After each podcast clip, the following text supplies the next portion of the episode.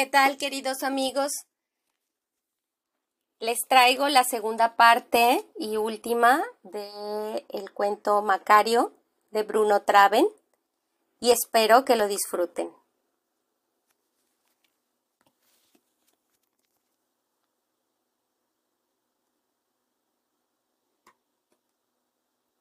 El convidado miró a su anfitrión con sorpresa retratada en las profundas cuencas abandonadas por los ojos. Sonrió y estalló después en una carcajada cordial, haciendo un ruido semejante al producido por los golpes de un bastón sobre un barril. Por el gran Júpiter, compadre. Qué listo eres. No recuerdo haber encontrado otro más listo desde hace largo tiempo y que supiera esquivar tan hábilmente su última hora. Ni siquiera me tuviste miedo. Realmente mereces que yo te seleccione para prestarme cierto servicio. Un servicio que hará mi existencia solitaria menos aburrida de vez en cuando.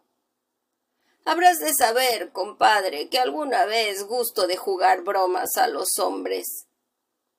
Bromas que no hieren a nadie y que me divierten haciendo que mi trabajo sea menos monótono, ¿comprendes?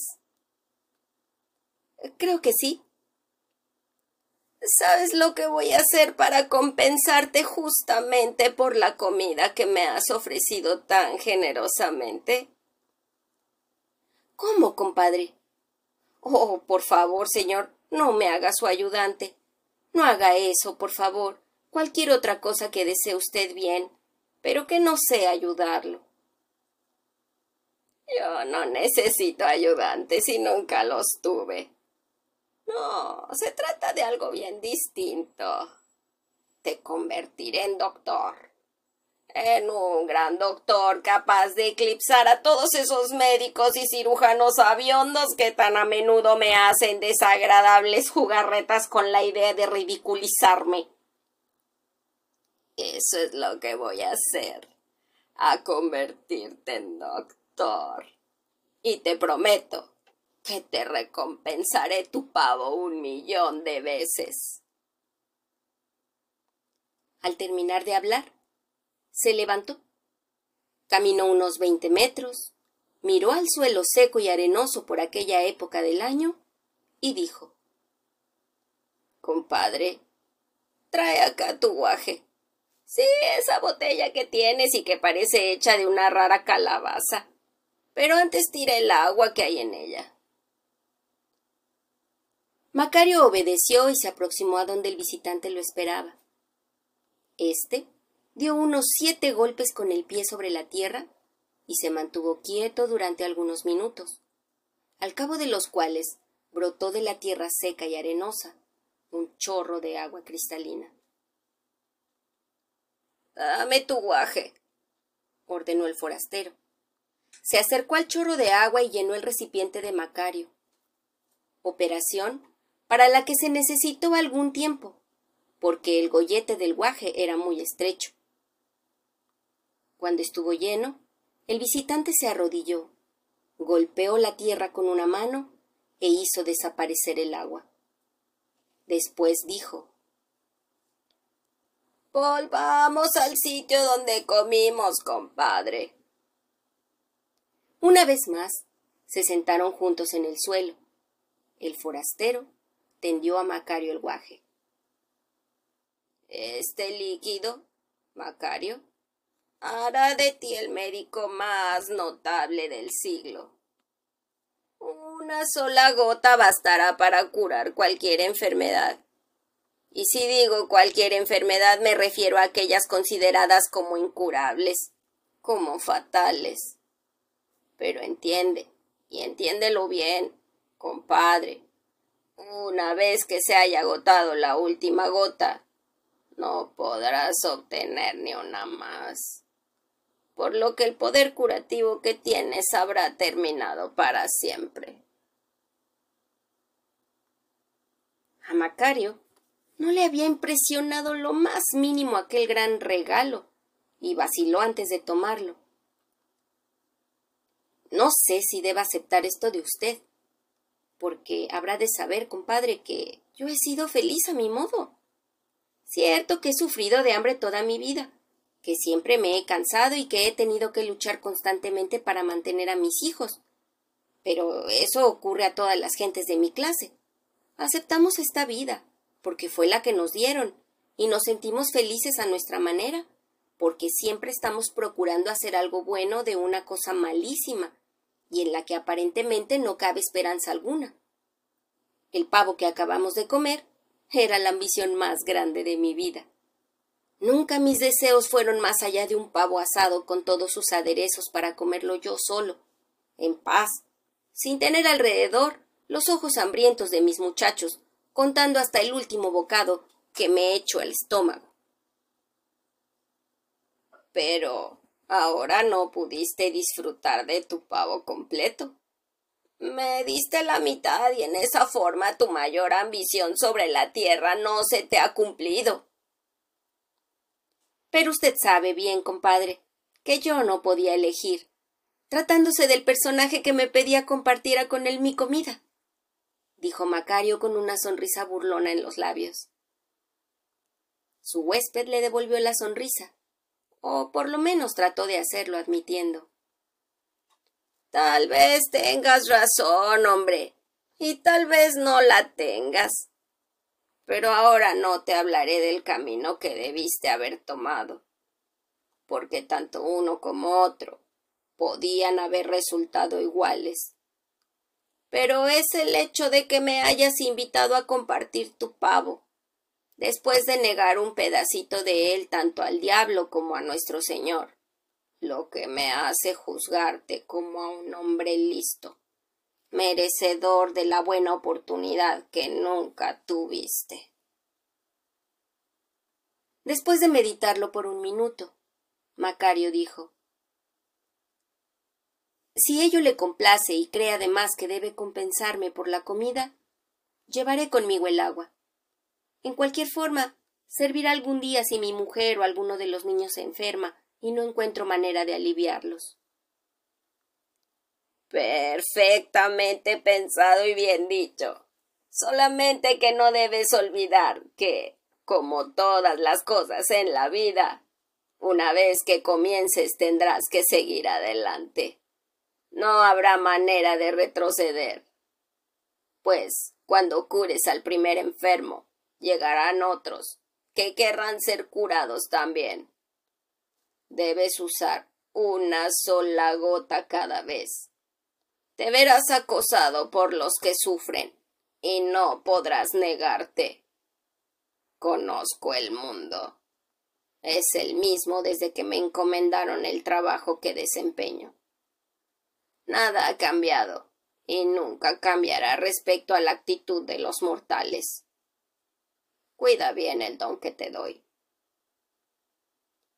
Macario escuchaba atentamente todas las advertencias. Su acompañante continuó hablando. Algo más, compadre. Recuerda que esta medicina es la compensación por el medio pavo que me diste. Pronto desearás un pavo entero tan ardientemente como lo has deseado durante los últimos veinte años, porque tu deseo aún no ha quedado satisfecho. Y si deseas comprar otro sin esperar varios años más, tendrás que curar a alguien para conseguir el dinero necesario para comprarlo. Nunca había pensado en ello, admitió Macario. Pero necesito tener un pavo entero para mí solo, pase lo que pase, o moriré como el más desgraciado de los hombres. Desde luego, pero después desearás también otras cosas. Todos los mortales desean probar y hacer muchas cosas antes de marcharse de este mundo. Ahora otra cosa, compadre. Escúchame bien. A donde quiera que te llamen para que atiendas un paciente, ahí estaré yo también. Nadie más que tú podrá verme. Cuando me veas parado a los pies de la cama de tu paciente, Concrétate a poner una gota de la medicina dentro de un vaso de agua. dejas que tu enfermo la beba, y antes de que pasen dos días se habrá recuperado completamente. Pero si me ves parado en la cabecera al enfermo, no te tomes el trabajo de usar la medicina, pues mi presencia en ese sitio será señal de que el enfermo debe morir, sin que importen los esfuerzos que tú o muchos médicos hábiles hagan por arrebatármelo. En ese caso, no emplees la medicina que te he dado, porque no harías más que desperdiciarla. Debes darte precisa cuenta de que el poder divino de que me hallo investido esto es, el poder de elegir a los que han de abandonar este mundo, mientras los canallas o los muy viejos han de permanecer aún en él. No es transferible a ningún ser humano susceptible de errar o de corromperse. Por ello, la decisión final en cada caso debe quedar en mis manos, y tú tendrás que acatarla y respetarla. No lo olvidaré, señor, contestó Macario. Sí, más vale que lo recuerdes siempre. Y ahora tengo que decirte adiós. La comida estuvo excelente. Exquisita, diría yo, si comprendieras el significado de esa palabra. He de admitir que he pasado un magnífico rato en tu compañía. El medio pavo que me has brindado restaurará mis fuerzas para otros cien años. Ojalá que cuando vuelva a tener la urgencia que tenía ahora, vuelva a encontrar un anfitrión tan generoso como tú. Muchas gracias, compadre. Adiós.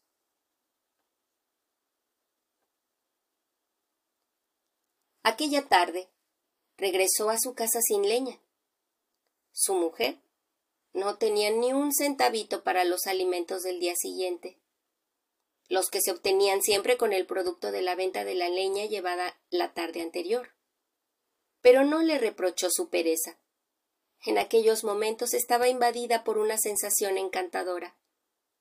Por la tarde, cuando lavaba los andrajos de los niños, un extraño rayo dorado, que al parecer no partía del sol, había penetrado todo su cuerpo, y al mismo tiempo había oído dentro de su corazón las dulces notas de una canción venida de muy lejos. A partir de aquel momento, sintió como si caminara suspendida en el espacio y no podía recordar haber gozado jamás de la serenidad de espíritu que la invadía. No comunicó nada de cuanto le ocurría a su marido. Lo guardó para sí como una propiedad sagrada. Cuando sirvió la cena, su rostro se hallaba iluminado aún por aquel rayo dorado. Hasta su marido se percató de ello, cuando la miró casualmente. Pero no hizo comentario alguno porque estaba demasiado ocupado pensando en sus experiencias de aquel día. Antes de acostarse aquella noche, más tarde que de costumbre, ya que había dormido bien durante el día allá en el bosque, su esposa le preguntó tímidamente ¿Cómo estuvo el pavo, querido esposo? ¿Por qué preguntas eso? ¿Qué quieres decir?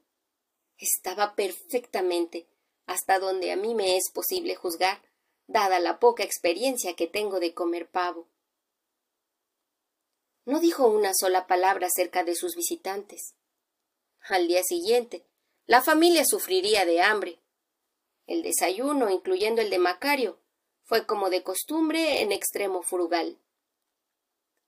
Aquella mañana, la esposa tuvo necesidad de reducirlo más aún, con el propósito de que alcanzase para dos comidas más. Macario acabó enseguida con el bocado de frijoles negros que le sirvieron. No se quejó, porque comprendió que toda la culpa era suya. Tomó su machete, su hacha y sus cuerdas y se lanzó al bosque en la mañana nublada. A juzgar por la forma natural en que se dirigía a cumplir con su dura labor, parecía haber olvidado la medicina y todos los acontecimientos a los que estaba ligado. Apenas había dado unos cuantos pasos cuando su mujer lo llamó y le dijo Macario. Tu guaje todavía está lleno de agua. ¿Quieres que la tire y le ponga otra nueva? preguntó mientras jugaba con el tapón. Sí, está lleno todavía, admitió él sin temer ni por un instante que su esposa obrara con precipitación tirando el precioso líquido. Ayer bebí en el arroyito. Dame el guaje lleno como está. Caminó del bosque y a una regular distancia de su casa, que era la última en aquel lado del pueblo, escondió el guaje entre la maleza, enterrándolo. Aquella noche regresó con la mayor carga de buena leña que había conseguido en muchos meses. Fue vendida en tres reales al primer intento que los hijos mayores hicieron por lograrlo. La familia se sintió poseedora de un millón. Al día siguiente, Macario volvió a su trabajo como de costumbre. La noche anterior, Macario había dicho como al caso a su mujer de un tronco muy pesado, cayendo sobre su guaje, se lo había roto. Aquellos guajes no le costaban nada, porque los hijos mayores los encontraban entre la maleza donde crecían silvestres. Regresó nuevamente con otra buena carga de leña, pero la familia no pudo gozar del bien que representaba, porque una calamidad había caído sobre ella. La esposa, con la cara hinchada y los ojos irritados de tanto llorar, salió a su encuentro. Reginito, se nos muere. Mi pobre niño morirá. Se está acabando. se lamentó ella bañada en lágrimas. Él la miró estúpidamente como lo hacía siempre, que algo anormal ocurría en casa. Cuando su esposa se apartó, notó la presencia de varias mujeres, unas de pie, otras sentadas en cuclillas, próximas al sitio en el que el niño yacía. La suya era una de las familias más pobres del pueblo, una de las más apreciadas por su honestidad y su modestia, y además porque siempre son más queridas las familias pobres que las ricas. Aquellas mujeres, al enterarse de la enfermedad del hijo del paupérrimo Macario, acudieron para ayudar a la familia, llevando consigo toda clase de ralés, hierbas y pedazos de corteza de las que usaban en caso de enfermedad. En aquel pueblo no había ni médicos ni medicinas. Como consecuencia de ello, tampoco había funeraria. Cada una de las mujeres había llevado una hierba diferente, y cada una sugería un medio distinto para salvar al niño. Durante largas horas habían torturado al pequeño con infinidad de tratamientos, haciéndole cocimientos de raíces, hierbas y huesos molidos. Comió demasiado, dijo una de ellas al ver que el padre se aproximaba al niño. Tiene los intestinos retorcidos y no se salvará. Otro corrigió. Está usted equivocada. Comadrita, se trata de un cólico. Otra más agregaba. Hemos hecho todo lo posible, pero no vivirá ni una hora más. Uno de nuestros niños murió en la misma forma. Lo sé. Por su carita puedo asegurar que ya está listo para volar al cielo. Pobre angelito. Sin prestar atención a los comentarios de las mujeres, Macario miró a su hijo, a quien por ser tan chiquito lo quería con un cariño especial. Era el más pequeño de todos y gustaba de su sonrisa y de que se sentara de vez en cuando en sus piernas y le hiciera cariños en la cara con los deditos de sus manos. A menudo pensaba que la única razón que tenía para soportar su azarosa existencia radicaba en el hecho de que siempre a su alrededor había algún niño sonriendo inocentemente y golpeándose la nariz y las mejillas con los puñitos. El niño se moría, no cabía duda. El pedazo de espejo colocado por una de las mujeres delante de su boca no mostraba huellas de aliento. Los latidos de su corazón eran imperceptibles por la mujer que hacía presión con la mano sobre el pecho del niño. El padre se detuvo y miró a la criatura sin saber si debía aproximarse y tocar su carita o permanecer en el sitio en que se encontraba, o dirigirse a los otros niños que se amontonaban en un rincón del jacal, como si se sintieran culpables de aquella desventura.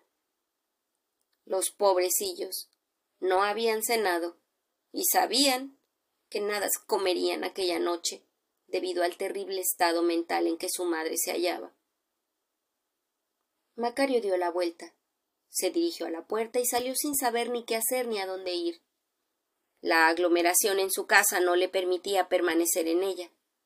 Estaba rendido de la dura jornada, tanto que sentía que las rodillas se le doblaban. Caminó automáticamente por la vereda que conducía al bosque, para encontrar la paz que necesitaba. Al llegar al sitio en que por la mañana había enterrado el guaje, buscó el punto exacto. Lo sacó y con una rapidez de movimientos olvidada hacía muchos años regresó al jacal. Denme una taza con agua limpia, ordenó en voz alta al abrir la puerta. Su mujer se apresuró a cumplir sus deseos como si le hubieran inyectado nuevas esperanzas y en un segundo estuvo de vuelta con un jarrito lleno de agua.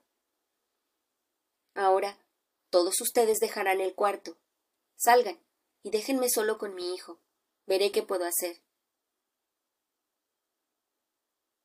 No tiene objeto, María. Macario. ¿No ves que se está muriendo? Más vale que te arrodilles y reces mientras expira. Aconsejó su esposa. ¿Han oído lo que dije? Y lo harán, contestó él secamente, cortando así toda nueva protesta. Nunca le había oído su esposa hablar tan, tan bruscamente. Casi asustada, obligó a las otras mujeres a que salieran del cuarto. Macario se le quedó solo. Levantó la vista y vio a su invitado parado al lado opuesto. Este miró a Macario a través de los negros agujeros que tenía por ojos. Vaciló, se encogió y lentamente se dirigió como si pesara aún su decisión hacia los pies del niño.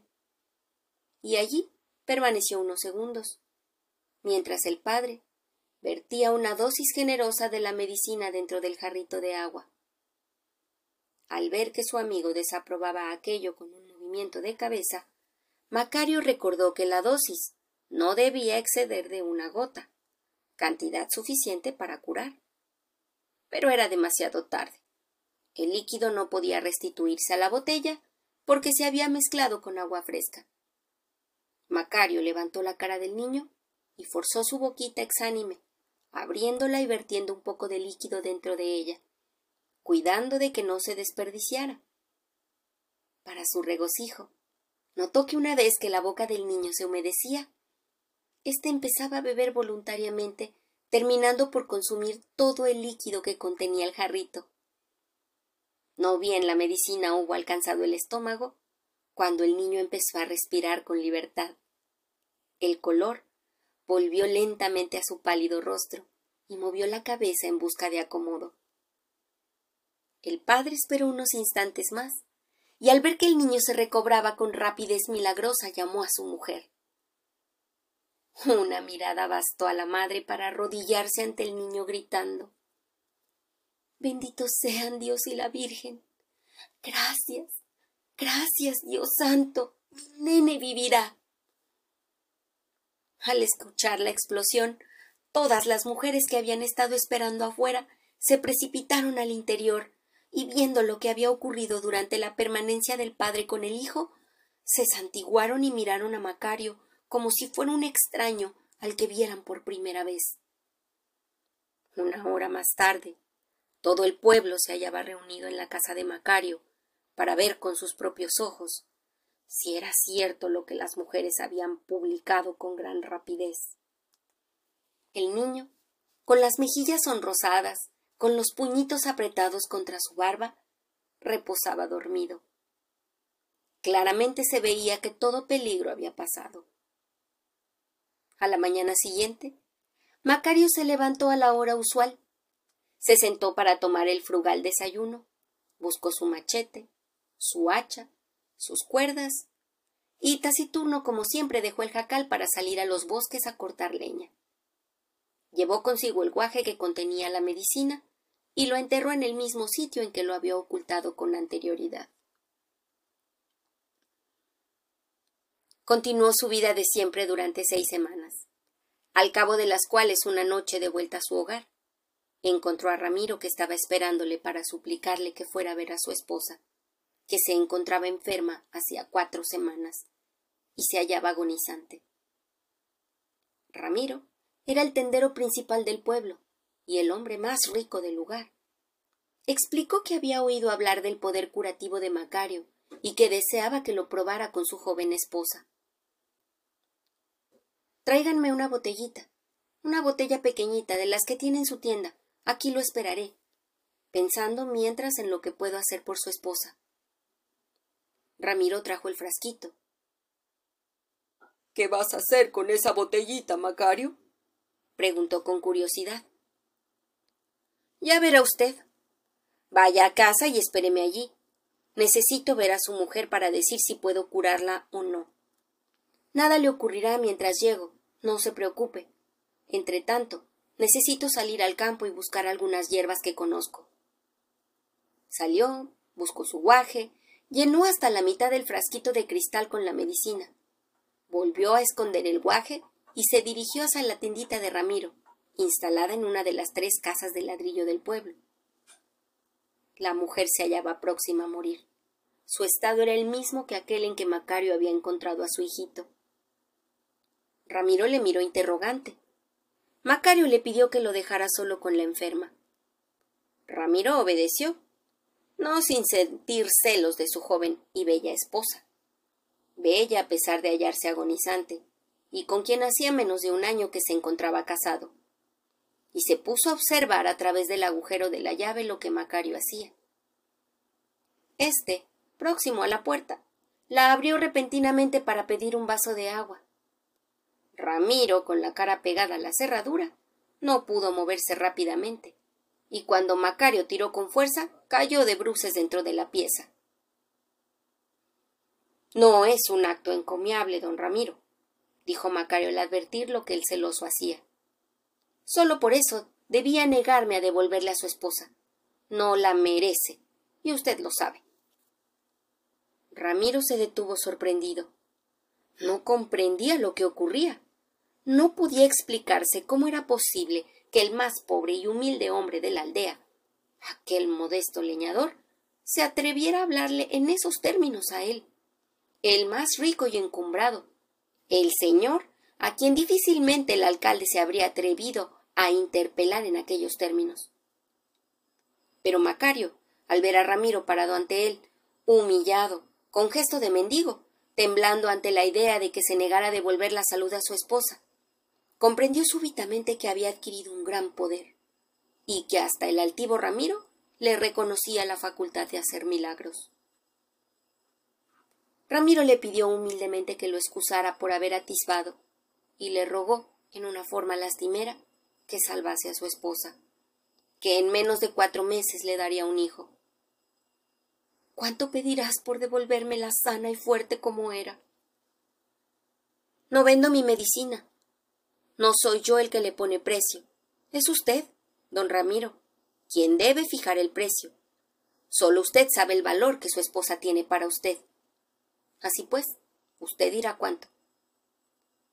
¿Serán suficientes diez monedas de oro? querido Macario? ¿Es el equivalente de diez monedas de oro lo que su mujer vale para usted? No lo tomes de esa forma, Macario. Desde luego que ella vale para mí más que ningún dinero. El dinero me será posible adquirirlo cualquier día, cuando Dios me lo permita. Pero si mi mujer muere, ¿me será posible encontrar otra como ella? No, en toda la redondez del mundo. Te daré cien monedas de oro, pero por favor, sálvala. Macario conocía a Ramiro bien, demasiado bien. Ambos habían nacido y crecido en el pueblo. Ramiro, hijo del comerciante más rico del lugar, ocupaba ahora su sitio. Macario, hijo del leñador más pobre, le había sucedido hasta en el hecho de tener la familia más numerosa de todas. Macario conocía a Ramiro perfectamente y sabía que una vez que le devolviera la salud a su esposa, trataría de regatear todo cuanto pudiera el pago de las cien piezas de oro. Si Macario no accedía, tendrían sin duda una larga y agria disputa. Pensando en ello, dijo, tomaré las diez piezas de oro que me ofreció en un principio. Ah, Macario, gracias. Te lo agradezco. Te lo agradezco de veras, y no por la rebaja, sino por tu buena voluntad. Nunca olvidaré lo que has hecho por nosotros, te lo aseguro. Mi gran esperanza es que también el nonato se salve. Será, dijo Macario seguro de su éxito, pues había visto a su convidado en el sitio bueno. Ahora, tráigame un vaso de agua, ordenó a Ramiro. El agua fue traída y Macario conminó al comerciante diciéndole No se atreva usted a espiar nuevamente, porque si lo hace, puedo fallar, y usted será el único culpable. Así pues, recuerde, no debe espiar ni vigilar. Ahora, déjeme solo con la paciente. En esta ocasión, Macario tuvo gran cuidado en no usar más que la dosis indispensable del valioso líquido, y hasta trató de dividir en dos una gota. Por su conversación con Ramiro se percató del valor incalculable de la medicina, capaz de convertir en humilde mortal a aquel altanero rico, hasta el grado de inducirlo a humillarse ante el modesto leñador, único que podía administrarla y salvar la vida de su esposa. Al darse cuenta del hecho, y no obstante la lentitud con que su mente trabajaba, Macario tuvo la visión de lo que podía alcanzar olvidando su oficio de leñador y dedicándose únicamente a la aplicación de su medicina. Naturalmente, la quinta esencia de un futuro feliz era para él la posesión ilimitada de pavos asados. Al tratar de dividir la gota en dos, Macario se volvió a su compañero en busca de consejo. Este hizo un signo aprobatorio con la cabeza. Dos días después, la esposa de Ramiro se había recobrado totalmente. Tanto que ella misma comunicó a su esposo que estaba segura de que el niño no había sufrido lo más mínimo a causa de su enfermedad. Ramiro entregó a Macario con gran regocijo las diez monedas, no solo sin regatear un ápice, sino agregando mil gracias. Invitó a toda la familia a su tienda, en donde todos, esposo, esposa e hijos, tomaron tanto de lo que deseaban como pudieron transportar en sus brazos. Además, ofreció una espléndida cena a la que fueron invitados de honor.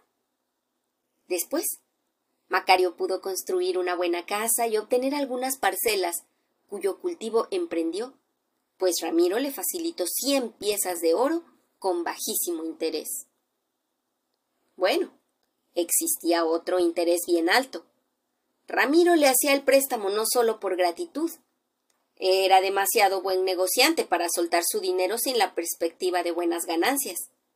Se daba cuenta de que Macario tenía un gran porvenir, y que retenerlo por todos los medios en el pueblo, obligando así a la gente a que viniera a consultarle, en vez de dejar que él fuera a la ciudad, representaría una gran inversión.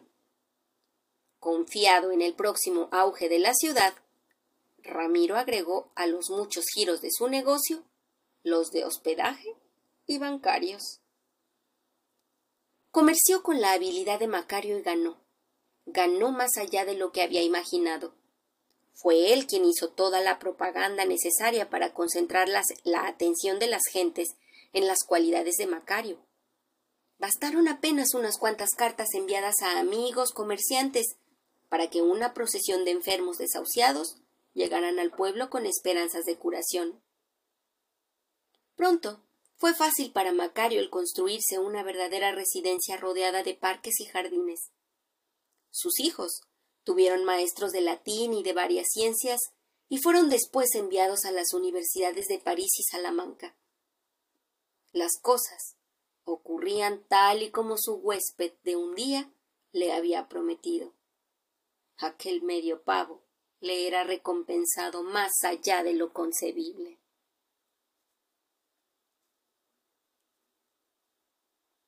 No obstante, su fama y riqueza, Macario se conservó honesto e incorruptible.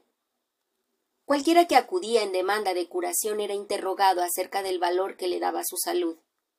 siguiendo la forma que desde el principio había adoptado, eran el paciente o sus parientes quienes debían fijar el precio de la curación.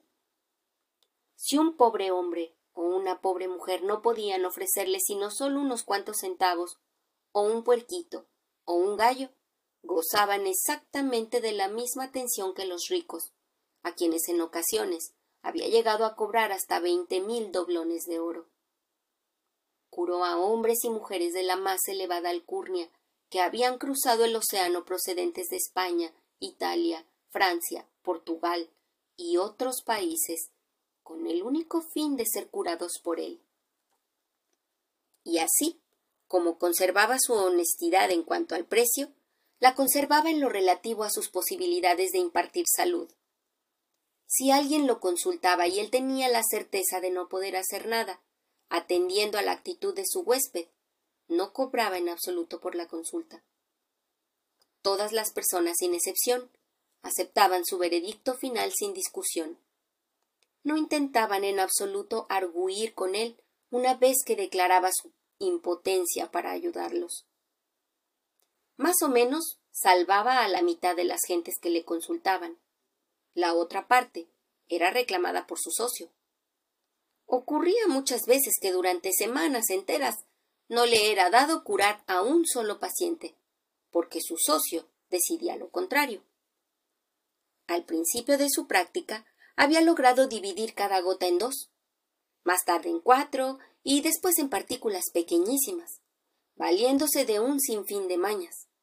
Pero a pesar de estas y de cuántos esfuerzos hacía por reducir sus dosis cada vez más, la medicina disminuía en forma alarmante. En el primer mes de su ejercicio, había vaciado el contenido del guaje en botellas de cristal oscuro perfectamente selladas para evitar que el líquido escapara evaporándose a través de los poros del guaje.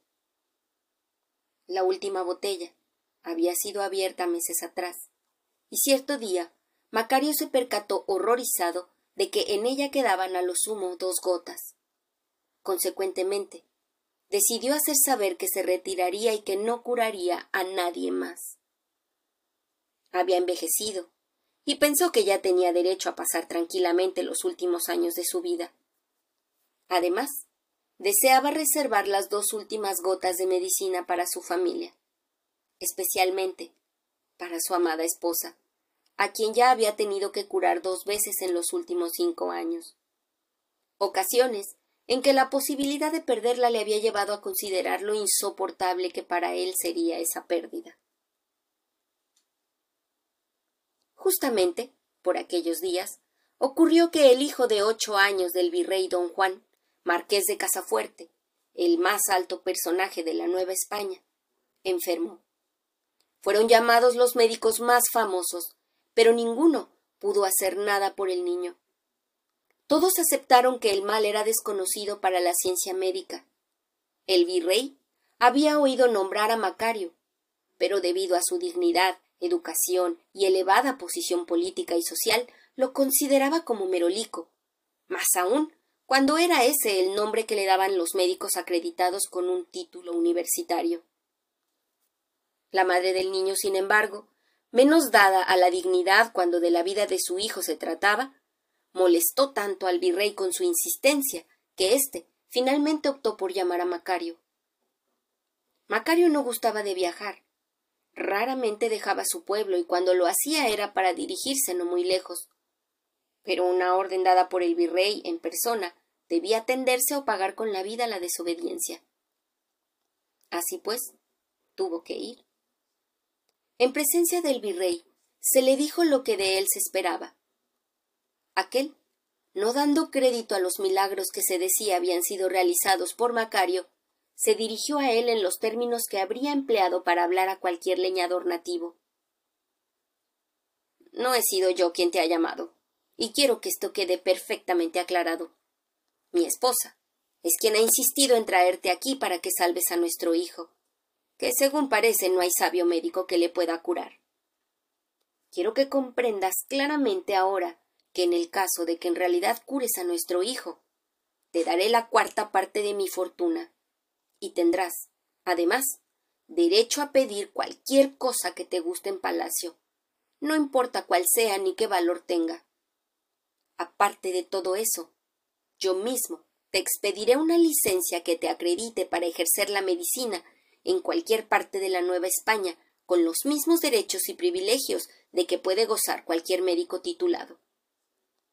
A ello se agregará una carta con mi sello, por medio del cual te convertirás en persona con fuero a la que no habrá policía ni soldado que pueda arrestar, ni acción penal injustificada que le pueda alcanzar.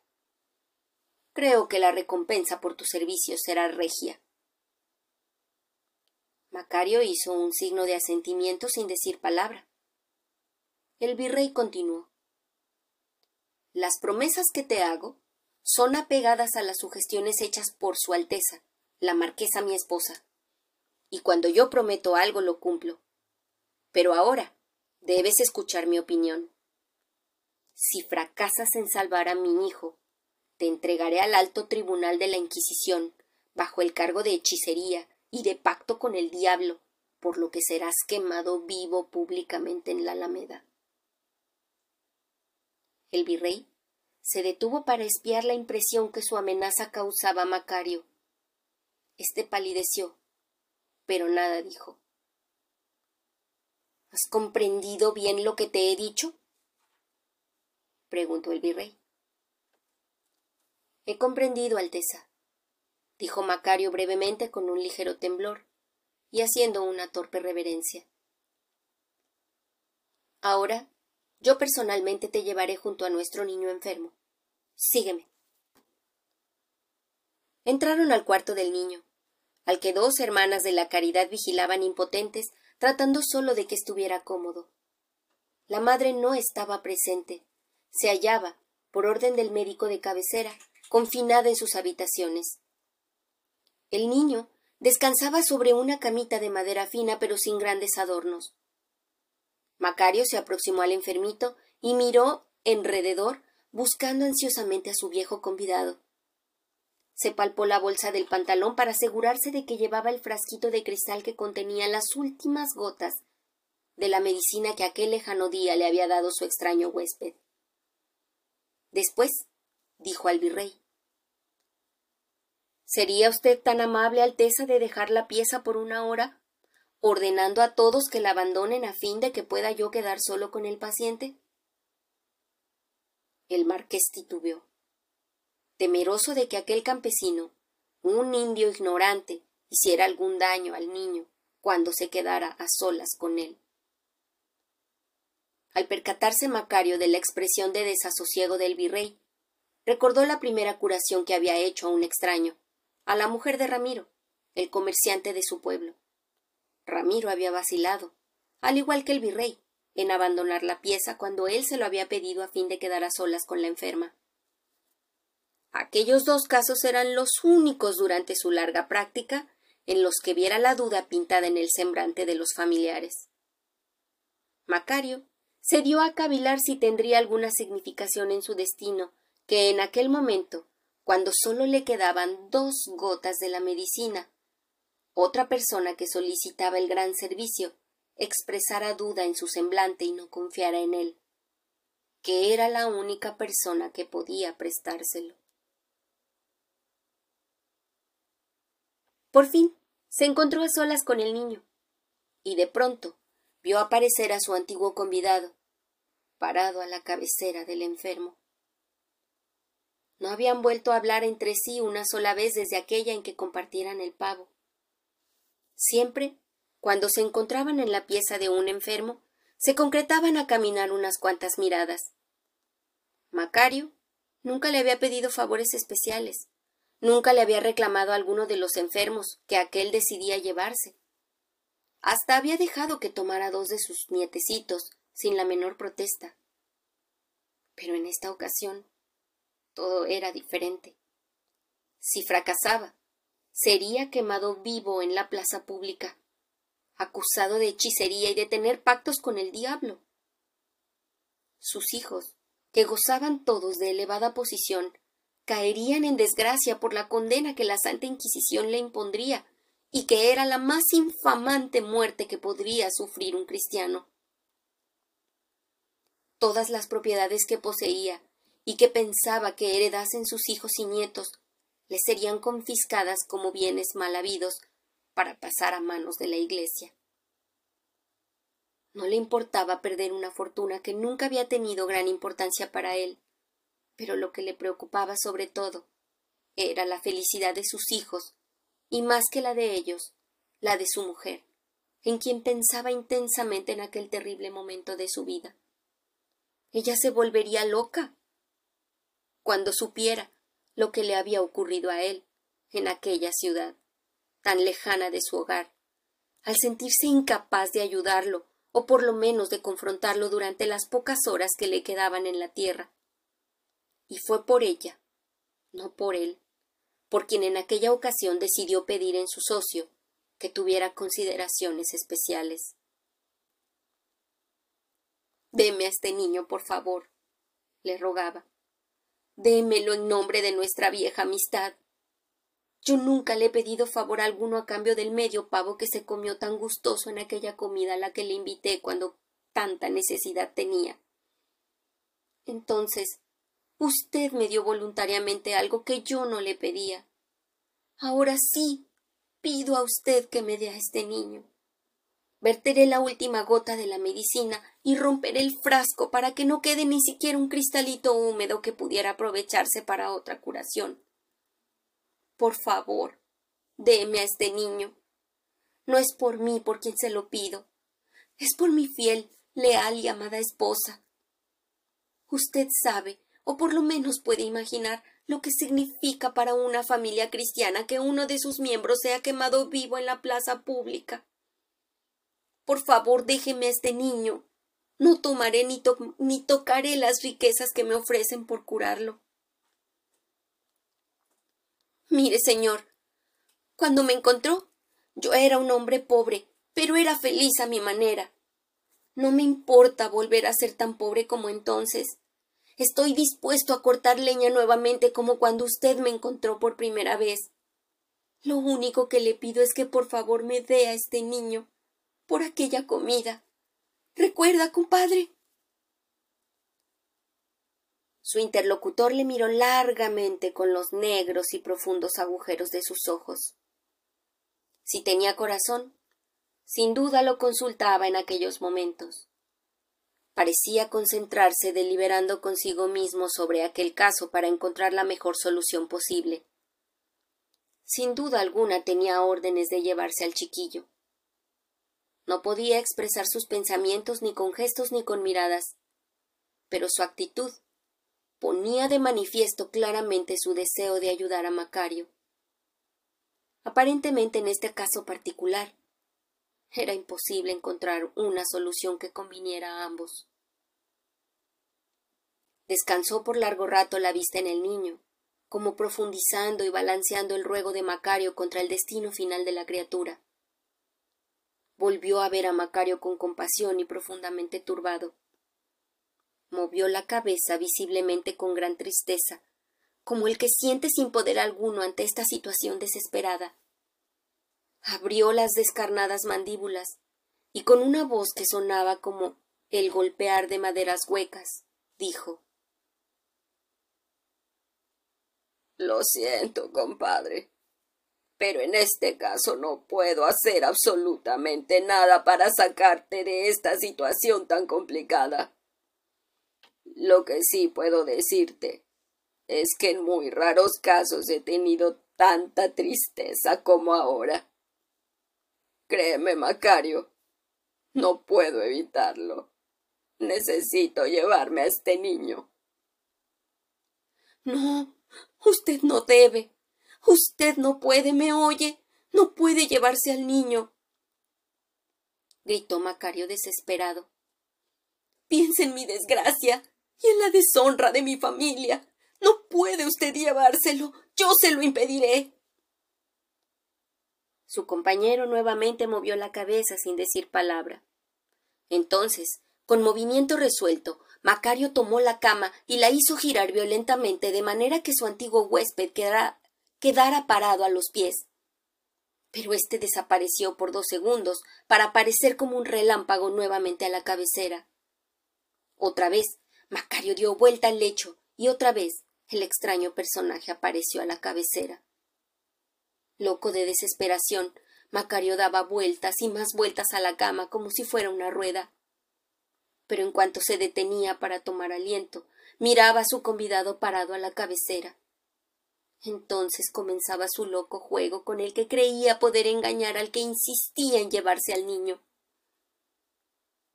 Era demasiado para aquel hombre viejo el esfuerzo de dar vueltas a la cama, sin ganar más de dos segundos a la eternidad.